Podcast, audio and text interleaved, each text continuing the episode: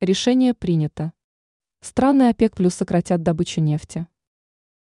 Государства, входящие в организацию ОПЕК плюс, приняли решение о дополнительном сокращении объемов добываемой ими нефти. По имеющейся информации, страны, помимо России и Саудовской Аравии, договорились снизить уровень добычи на 700 тысяч баррелей ежесуточно.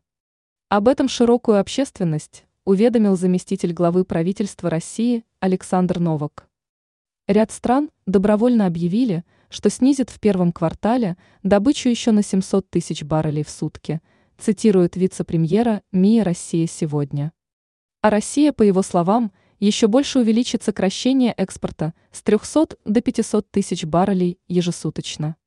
Саудовская Аравия, добавил он, подтвердила намерение в первом квартале следующего года в добровольном порядке уменьшить объемы добываемой нефти на 1 миллион баррелей в сутки. По мнению Новака, принятые странами ОПЕК плюс решение обеспечит возможность комфортного прохождения зимы. Это те меры, которые будут способствовать прохождению зимнего периода, пониженного спроса, для того, чтобы обеспечить стабильную работу нефтяных рынков и баланс спроса и предложения – уточнил вице-премьер.